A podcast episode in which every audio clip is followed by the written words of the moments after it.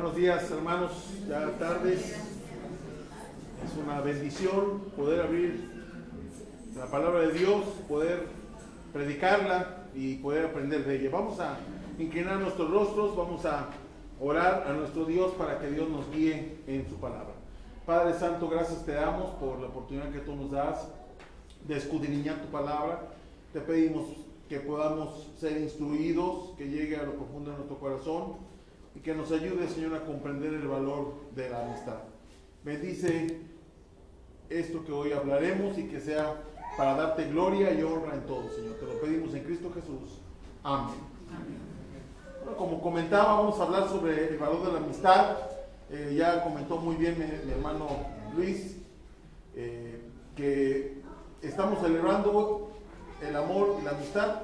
Ayer celebramos con el grupo de jóvenes, hicimos una pequeña carne asada, nos tratamos bastante mal y este fue una bendición la verdad que ayer disfrutamos con los jóvenes y ahora aquí con la iglesia y cuando vemos el valor de la amistad, ¿qué es lo más importante? Y lo más importante es que el amigo no es aquel que solo está en los momentos agradables, sino el verdadero amigo que nace en los periodos más difíciles de nuestra vida. Y para poder aclarar muy bien sobre la amistad, me gusta encontrar una definición que dice así, voy lectura, la amistad es una reciprocidad afectiva que se puede construir entre dos o más personas, más personas, la cual es establecida mediante la lealtad, la fidelidad, la incondicionalidad, el respeto, el amor, la sinceridad, confianza, el compromiso, entre otros aspectos, que se cultiva en la medida que se va sembrando con la perseverancia, un trato y convivir a lo largo del tiempo. Lógicamente la palabra amigo se deriva de la palabra amor. Entonces, qué importante es cuando estamos fomentando una amistad. Y esta amistad se logra en los tiempos buenos y malos, se logra con tiempo, se logra también en las alegrías y se logra también en las victorias y en las derrotas. Y hoy vamos a estar estudiando un poco sobre la amistad. Vamos a abrir, por favor, nuestra Biblia en un versículo muy conocido, Proverbios 17, 17. Proverbios 17, 17. Y como no quiero presumir de vista, voy a poner lentes. Proverbios 17, 17.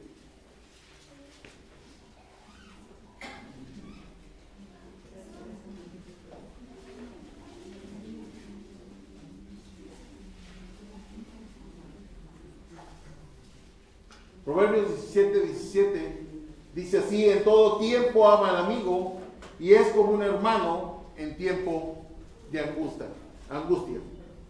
Y bueno, aquí el versículo empieza en todo tiempo, espacio y lugar, todo tiempo, todo lo que viene tiempo, ama el amigo, ama sobre cualquier circunstancia, sobre cualquier dificultad o carencia. La amistad es genuina y es aquella que se demuestra en todos los momentos.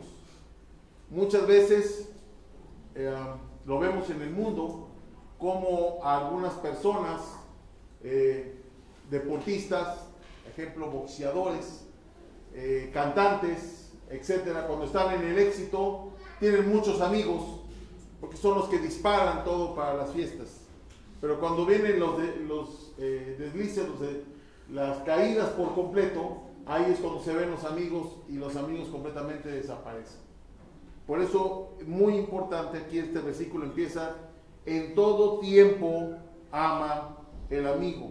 La demostración en los momentos en los que hay enfermedad, en los momentos en los que las finanzas fallan, en los momentos en los que un ser querido es perdido y en cualquier momento, en todo eso, el amigo está amando constantemente. Y como el amigo deriva de la palabra amor, así que se puede decir que ser amigo, no se puede decir uno que es amigo si no ama.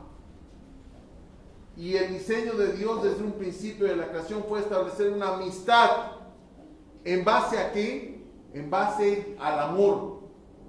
Y sin duda por eso es que se espera que el amigo ame en todo tiempo, en cualquier circunstancia en la que nos encontremos. También vemos aquí en el versículo 17, y es como un hermano en el tiempo de angustia. El hermano nace en tiempos de dificultad y se hace presente en el momento que es necesario consolar, aconsejar y brindar su tiempo sin esperar un beneficio. La única forma que puede establecerse una hermandad es reconociendo que somos hijos de un mismo Padre de todo amor. Y bajo esta paternidad es que podemos establecer esta amistad. Es la única forma en la que podemos establecerla. El amor empieza en el corazón y fluye desde la fuente principal, que es Dios. Porque Dios es amor. Y si Dios está obrando en esta amistad, esta crecerá, se arraigará en la verdad, en la fidelidad y será incondicional. Dios mismo busca y da su amor sin esperar nada a cambio. Es el primer ejemplo que tenemos. Así que la amistad debe nacer en todos los momentos en tiempo de angustia. No es amigo aquel que aplaude tus errores. No es amigo aquel en el que tengas una sociedad. No es amigo aquel que está contigo todos los días. Es amigo aquel que hace la voluntad del Padre, que es capaz de meter las manos al fuego por ti y que cree en ti y que te apoya, te enseña y te exhorta. Muchas veces consideramos, ah, tú no eres mi amigo, me estás exhortando, me estás regañando, me estás haciendo ver mis cosas malas. Al contrario, en ese momento es cuando uno es más amigo. El amigo verdadero puede ser más cercano que un hermano. Es siempre fiel y aún, aún en los tiempos de la adversidad. Los amigos son más cercanos que los hermanos porque están a disposición en todo tiempo. Es algo que cuesta mucho trabajo. A veces nuestras familias no están tan cercanas como lo están nuestros hermanos, nuestros amigos en la fe. La amistad con Dios afecta nuestras amistades y eso es lo que debe obrar en nosotros por completo. El creyente tratará de ser un amigo verdadero. ¿Y por qué? Vamos, pongan ahí, vamos a 1 de Juan, capítulo 3, versículos 16 y 18. 3, 16 al 18. Primera de Juan.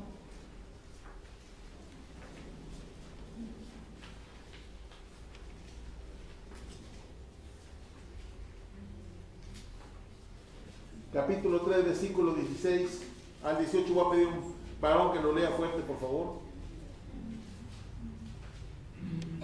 En esto hemos conocido el amor, en que Él puso su vida por nosotros.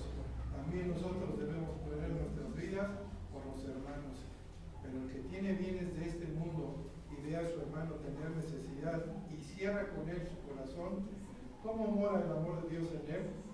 Hijitos míos, no hablemos de palabra ni de lengua, sino de hecho y de verdad. ¿Cómo puedes decir que tú amas si no has conocido a Dios? Y eso es lo primero para poder amar, porque la fuente del amor es Dios porque Dios es amor. Por lo tanto dice, en esto hemos conocido el amor, en que Él puso su vida por nosotros. ¿Qué mejor, qué mayor amor que hay que el que Dios ha hecho por ti? Dio su vida, dio a su Hijo, para que tú pudieras tener vida. Gracias a ese amor que hemos recibido del Señor, gracias a esa entrega incondicional que hizo Cristo, también nosotros debemos poner nuestra vida por los hermanos. Y a veces lo he comentado aquí, que aquí en el faro nosotros somos una familia. Somos hermanos. Y somos más que hermanos porque hemos sido unidos por sangre, por la sangre de Cristo. Por lo tanto, si hemos sido unidos por la sangre de Cristo, debemos entregar nuestra vida por nuestros hermanos. No pensar en nuestras comunidades, no pensar en nuestras situaciones, no pensar que el hermano sea como nosotros, sino que nosotros tenemos que entregarnos por nuestros hermanos en entrega total, en un amor completo, sin condición. Aquí viene el versículo, dice, pero viene un ejemplo, pero el que tiene bienes de este mundo y ve a su hermano tener necesidad y cierra contra él su corazón, ¿cómo mora el amor de Dios en él? Eso no es posible. Dícense hermano, pero no se comparte, no se ayuda entre los hermanos. No, entonces no es un hermano. No ha conocido a Dios, el cual se entregó por completo por mí y por ti. Para que ahora tú te entregues a tus hermanos. He comentado a veces con muchos hermanos que les digo, si tú revisas en la Biblia, ¿dónde dice Dios que te preocupes por ti? ¿En dónde? En ningún lado. Dice Dios, el que robe deje de robar y trabaje y dice, bueno, para que tenga, para sí, para mantenerse. Dice, para que tenga que compartir con los que padecen necesidad. Dios por eso nos ha establecido en una familia como hermanos en Cristo para ayudarnos los unos a los otros. A veces económicamente, a veces echándonos una mano, a veces en la oración, a veces apoyándonos con alguna necesidad, con llevar a alguien, etcétera, etcétera. Para eso estamos la familia. Para eso estamos los hermanos. Para eso estamos los que hemos conocido al Dios justo y verdadero. Y por eso termina aquí el pasaje. Dice, hijos míos, no amemos de palabra ni de lengua, sino de qué? De hecho y en verdad.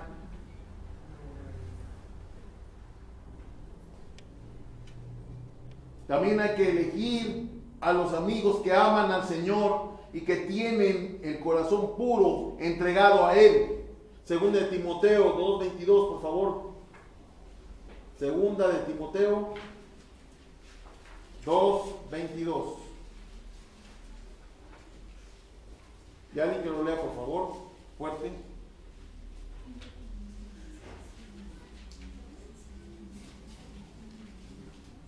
Huye también de las pasiones juveniles y sigue la justicia, la fe, el amor y la paz con los que de corazón limpio invocan al Señor. Gracias, Alex. Huye de todas esas pasiones y entrégate a seguir la justicia, la fe, el amor y la paz. ¿Con quién? Con tus cuates. Con los que fueron antiguamente, que son del mundo, con esos, ¿te tienes que entregar eso? Dice muy claramente la Biblia, con los que de corazón limpio invocan al Señor. Tus amigos, tus hermanos, son más que hermanos. Y son los que con los que tienes que juntarte para, dice aquí, la justicia, para hacer la fe, crecer, para fomentar más el amor y para incrementar la paz entre ellos. Todos nosotros tenemos que buscarnos, tenemos que ayudarnos. Hermano, si tú estás como solitario, como llanero solitario, te vas a enfriar. Nos necesitamos los unos a los otros. Somos dependientes los unos de los otros. Yo necesito a ustedes, ustedes me necesitan a mí. Porque si yo me alejo del fuego, ¿qué me va a pasar? Me voy a enfriar. Me voy a alejar del Señor. Necesito que ustedes me exhorten a mí. Que yo los exhorte a ustedes. Que ustedes me animen y yo también a ustedes. Todos nos necesitamos. Y debemos convocarnos entre nosotros. Junto con los que invocan al Señor con un corazón limpio. Los amigos son personas que tienen cosas en común. Y nosotros tenemos algo en común. Estudiar la Biblia. Disfrutamos de la palabra del Señor, disfrutamos de las alabanzas. Disfrutamos del tiempo.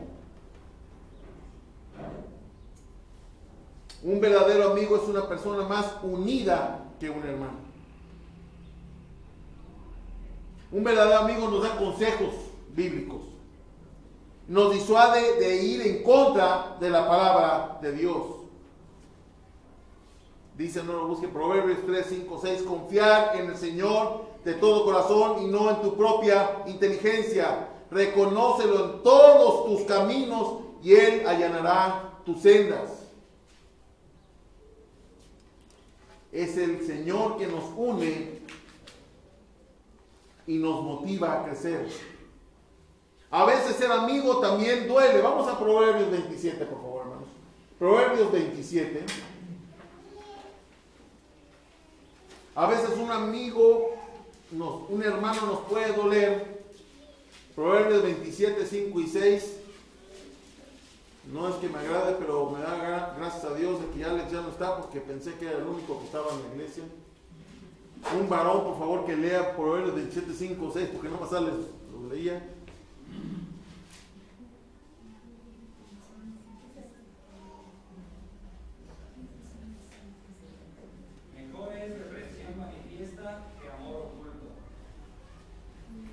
¿Seis?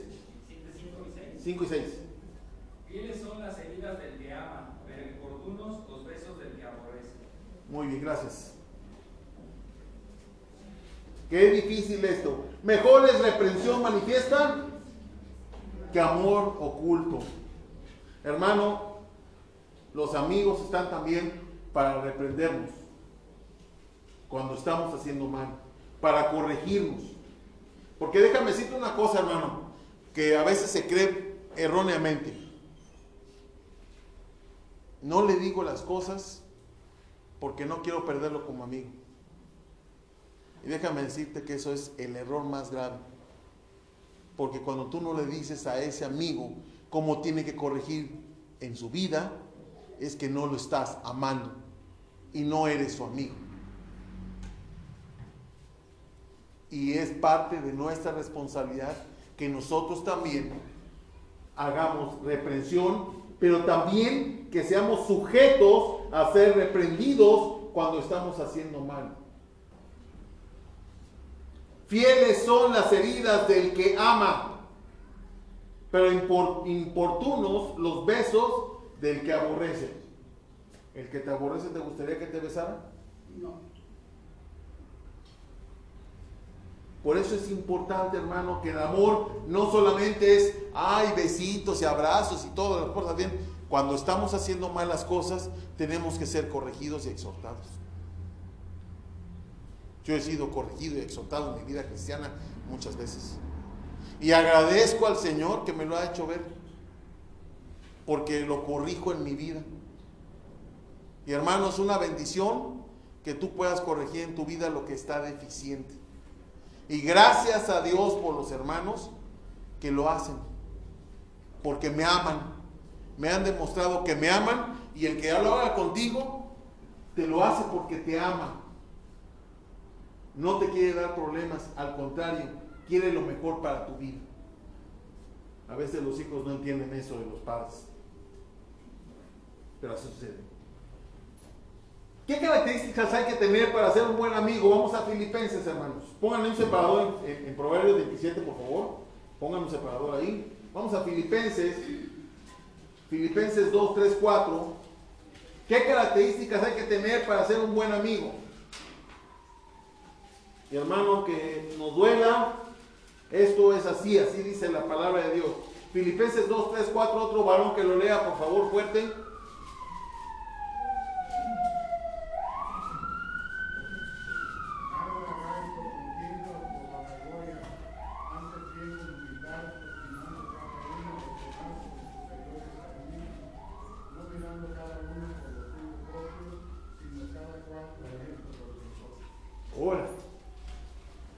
Nada hagáis por contienda por vanagloria. Una traducción, no, no nada por egoísmo o vanidad. Más bien, Con humildad considérense a los demás como superiores a ustedes. Hermano, si tú te crees superior a los demás, perdido estás. Primer ejemplo que tenemos es de nuestro Señor Jesucristo, ahí en Filipenses, que dejando su gloria, siendo Dios, no dudó que aferrarse eso, no lo agarró, sino que se despojó a sí mismo, se hizo hombre en forma de siervo. ¿Qué más humildad y ejemplo tenemos que nuestro Señor Jesucristo? No lo hay. Hermano, Jesús lo ha hecho por nosotros, nos lo ha mostrado, ahora hagámoslo nosotros. Por eso dice que nosotros debemos hacerlo con humildad. Y estimando cada uno de los demás como superiores no mirando cada uno por lo suyo propio, sino también mirar por lo de los otros. Imagínate, hermano, que tú te estás preocupando por otros hermanos, y otros hermanos por otros, y otros hermanos por otros, y otros hermanos se preocupan por ti. Ese es el mecanismo de aquí que dice Filipenses. Que tú te estás preocupando por otros, otros se preocupan por otros y otros por ti. Y entonces vuelve esto una lucha por querer complacer los deseos de los demás. El mundo te enseña que primero tú, después tú y al último. Esa es la enseñanza de Satanás. Pero Dios no dice eso. Dios dice, preocúpate por los demás. Y los demás por los demás. Y los demás se preocuparán también por ti.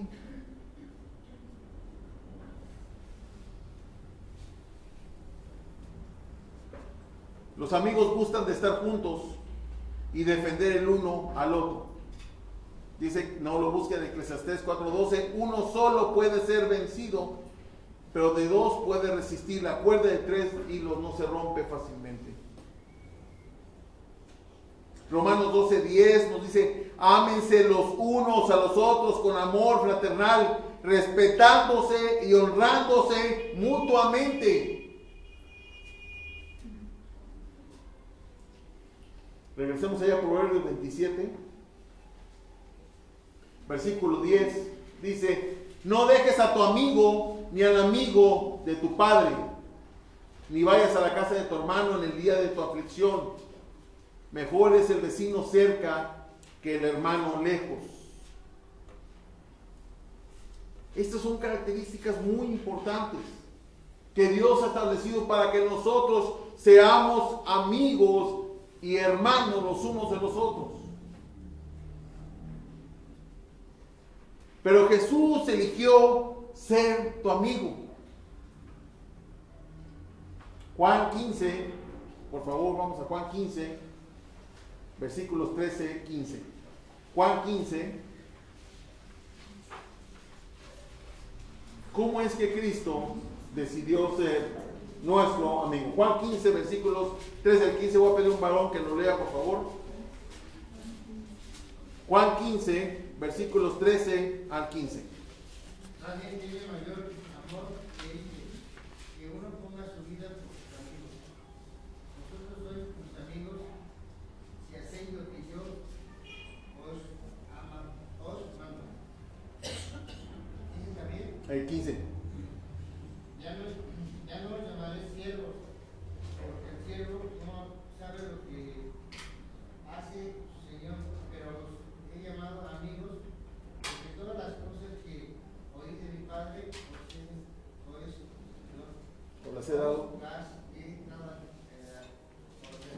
Gracias. Hermanos, versículo 13. Nadie tiene mayor amor que este, que uno ponga su vida por sus amigos. Y empezamos con, ¿quién ha puesto la vida por ti? El Señor por completo. El Padre dando a su Hijo en la cruz para morir. Él dio la vida por ti y ejemplo os ha dado. Ahora te dice que tú pongas la vida por tus amigos. ¿Hasta qué grado es que debes de poner la vida por tus amigos? Una vez me impresionó, estaba oyendo una predicación del hermano Daniel Lozano, se llama, que estuvo en Grace hace muchísimos años. Hablaba de un pasaje muy, muy conocido, eh, Efesios 5, versículo 25. Dijo, maridos amados, vuestras mujeres, así como Cristo amó a la iglesia y se entregó a sí mismo por ella. Y dijo, algo muy cierto. Hermano, no digas que amas a tu esposa como Cristo amó a la iglesia si no has derramado una gota de sangre por ella. Y cuando, cuando dijo eso, trágame tierra. Tiene razón. El ejemplo de amar a tu esposa es el comparativo de cómo Cristo amó a la iglesia. ¿Cómo Cristo amó a la iglesia? Entregando completamente su vida y su sangre por ella.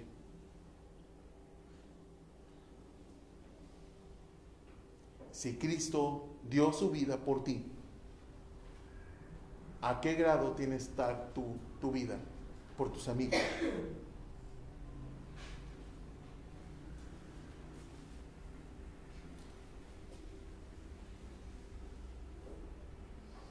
Y me gusta que en el versículo 12 dice, este es mi mandamiento, que os améis unos a otros como yo os he amado. Viene otro ejemplo, cómo te amó Cristo con una entrega total. Y así es como debes amar a tu hermano. Con una entrega total, incondicional, sin esperar nada.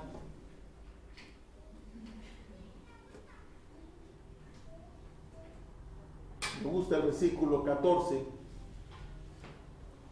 Vosotros sois mis amigos. ¿Por qué somos sus amigos? Si hacéis lo que yo os mando. Hermano, no eres amigo de Cristo si tú no obedeces la palabra de Dios si tú no haces lo que Él nos manda. No eres amigo de Cristo porque un día levantaste la mano, hoy dijiste que sí, hiciste una oración, porque vienes a la iglesia, eh, cantas unas alabanzas, te aprendiste Juan 3:16. Eso no es ser amigo de Cristo. Ser amigo de Cristo es cuando tú le obedeces en la palabra. Lo he dicho muchas veces, la palabra más difícil de toda la Biblia se llama obediencia. Porque a eso nos ha llamado el Señor, a obedecerle. Nos dejó una Biblia, la mía es muy grande. ¿Para qué te la nos la dejó? Para que la estudiemos y la cumplamos. No son historias para que te detengas en la noche y te duermas. Lamento informarte. Ya lo dijo muy claramente Paco. ¿Cuántos mandamientos son?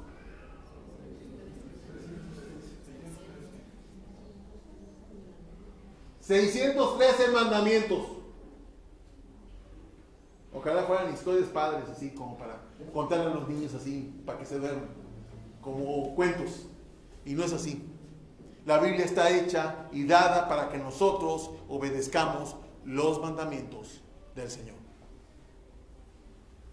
Por eso dice, vosotros sois mis amigos si hacéis lo que yo os mando. Ya no os llamaré siervos porque el siervo no sabe lo que hace su Señor, pero os he llamado amigos porque todas las cosas que oí de mi Padre os las he dado a conocer. Todo lo que necesitamos conocer lo que necesitamos conocer, no la ha dado el Señor. Para que nosotros seamos sus amigos, tenemos que obedecer.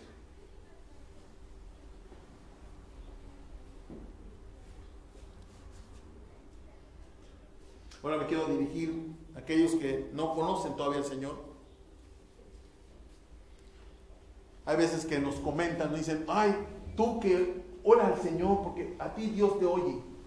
A ti sí Dios te oye. Déjame decirte, amigo visitante que estás aquí, que Dios también te escucha a ti. Dios también te puede escuchar. Y Dios te está buscando. Como dijeron los hermanos, no es un Dios de casualidades o de chiripiolcas. Que tú estés aquí no es una casualidad. Es un plan que Dios tiene. Y el plan que Dios tiene es que tú oigas lo que Él tiene para ti.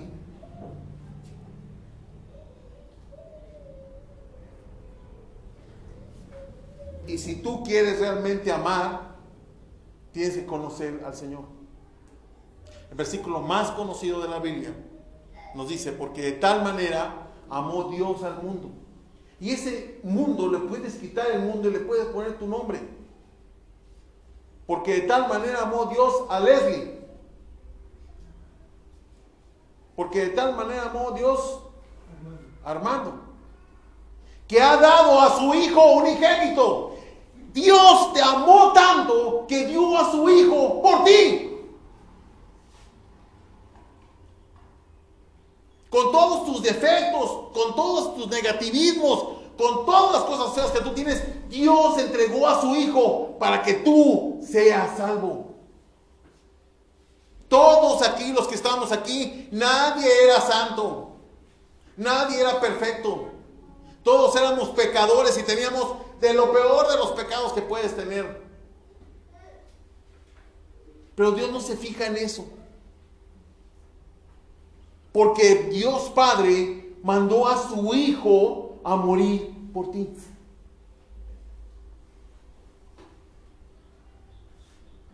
¿Para qué lo hizo? El versículo dice, para que aquel que en él cree no se pierda, mas tenga vida eterna. Para que no te pierdas y tengas vida eterna con él. Siempre y cuando, dice la condición, creas. Dice también el versículo adelante 17, porque no envió Dios a su Hijo al mundo para condenar al mundo, sino para que el mundo sea salvo por él. Dios mandó a su Hijo a morir en la cruz para que por medio de él tú seas salvo. A mí me gusta mucho Juan 14, 6. Porque dice, Jesús dijo, yo soy el, el camino. No uno de los caminos para llegar a Dios. Como dicen en el mundo, hay muchos caminos para llegar. No, no, no, no, no, no. Él dijo, yo soy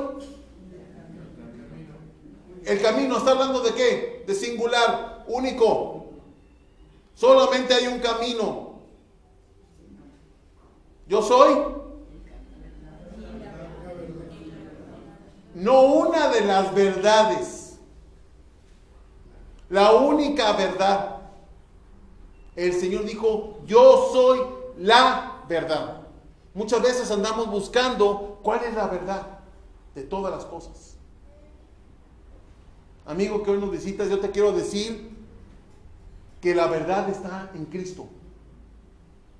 Esa es la única verdad verdadera. Porque hay muchos que se dicen verdades. Pero es la verdad. La única verdad es Cristo. Y aparte Él es qué? La vida. Dice 1 Juan 5:12, el que tiene al Hijo, tiene la vida. Y dice, y luego y no, es necesario poner lo que sigue, pero el Señor Padre lo pone para que quede claro. El que no tiene al Hijo, porque Él es la vida. Y dijo Jesús, de sí mismo dijo, nadie viene al Padre si no es por mí. Es el único mediador. Es el único intermediario. Es el único que podemos ser salvos. Solamente a través de Cristo nuestro Señor. Y cuando nosotros queramos ver el amor de Dios, amigo que me visitas hoy, ve la cruz. Ve la cruz. Ahí está el amor de Dios para ti, como lo fue para mí.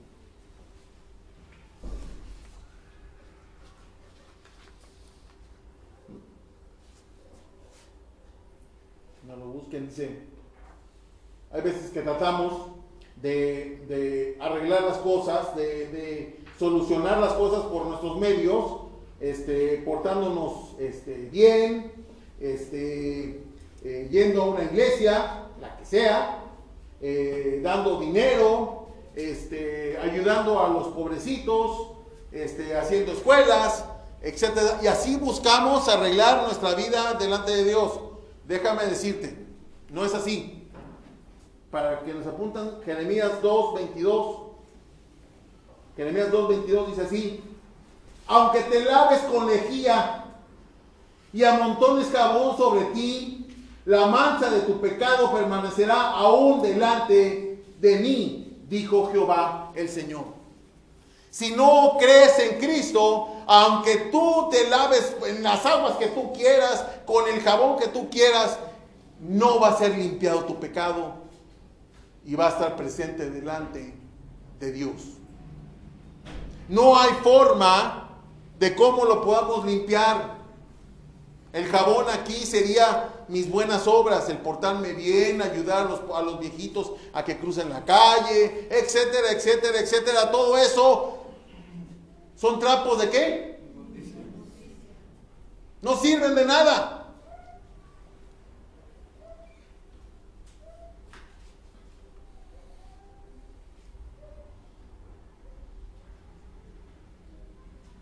Pero tenemos que llegar, como en Marcos 1.40 a 41, que un hombre cayó de rodillas delante de Cristo y le rogó, si quieres puedes limpiarme. Cristo teniendo misericordia le respondió, quiero ser limpio. Nosotros también debemos caer de rodillas delante del Señor y decirle, quiero ser limpio. Señor, me arrepiento, soy un pecador, estoy perdido, no voy a tu presencia, porque por causa de mi pecado, como aquí lo dice Jeremías 2.22, por más que haga lo que yo quiera hacer, no se va a limpiar, va a estar presente delante de ti mi pecado, pero tú mandaste a tu Hijo a morir en la cruz por mis faltas, mis pecados, para limpiarme, Señor. Quiero, quiero ser limpio. Quiero entregarme a ti. Quiero que tu Hijo Cristo entre a vivir a mi corazón. Eso es lo que tenemos que hacer la respuesta de esto.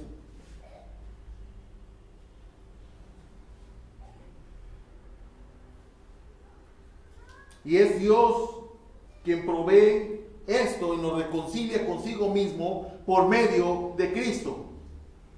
Porque Dios está por medio de Cristo reconciliando al mundo. Y hoy Dios te está hablando a ti.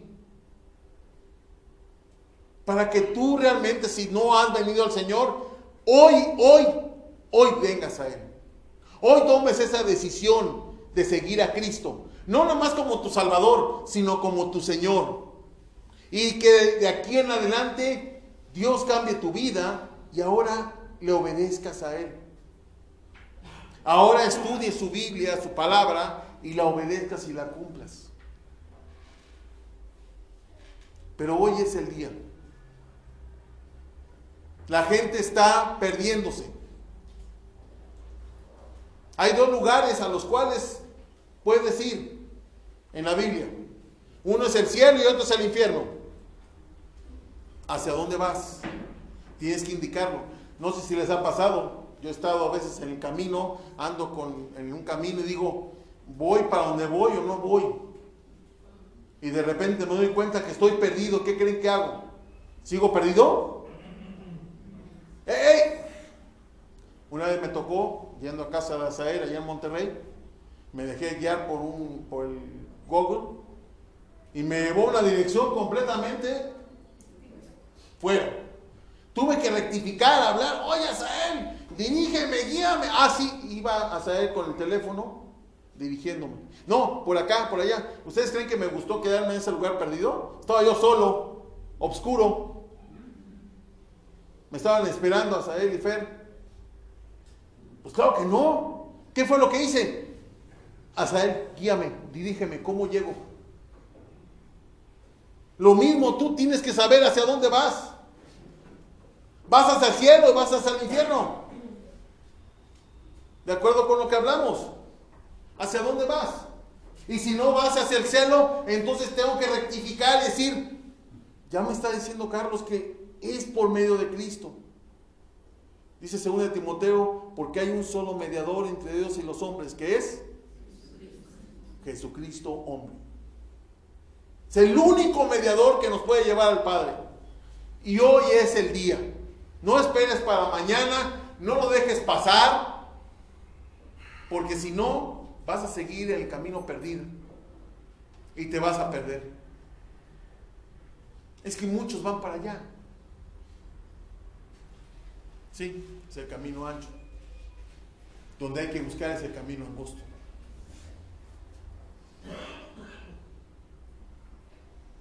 Dios está buscándote y Dios está pidiendo que tú veas a su Hijo, que veas su amor en la cruz de Cristo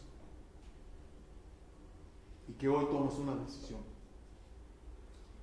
de venir a la salvación, a Cristo. Oremos. Gracias Señor, porque tú nos exhortas, nos hablas y nos dices lo que tenemos que hacer y obedecer. Padre, redarguye nuestros corazones a los hermanos para que realmente mostremos amor los unos a los otros y entreguemos nuestras vidas por ellos. Y también te quiero pedir por aquellos que hoy no te conocen, que no han tomado una decisión por Cristo, Padre, que ellos vengan a ti, que te reconozcan, que sean tus hijos y que te amen como te amamos nosotros. Que se integren a nuestra familia. Y que, Señor, tu gloria sea resplandecida en sus corazones. En el nombre de Cristo Jesús, nuestro Salvador. Amén. Gracias, hermano.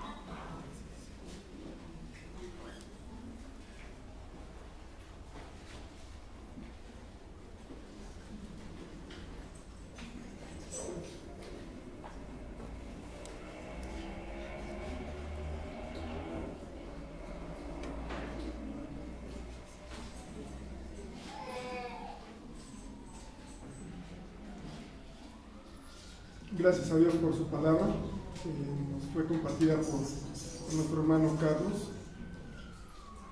Eh, el mundo celebró hace tres días con regalos, con gastos.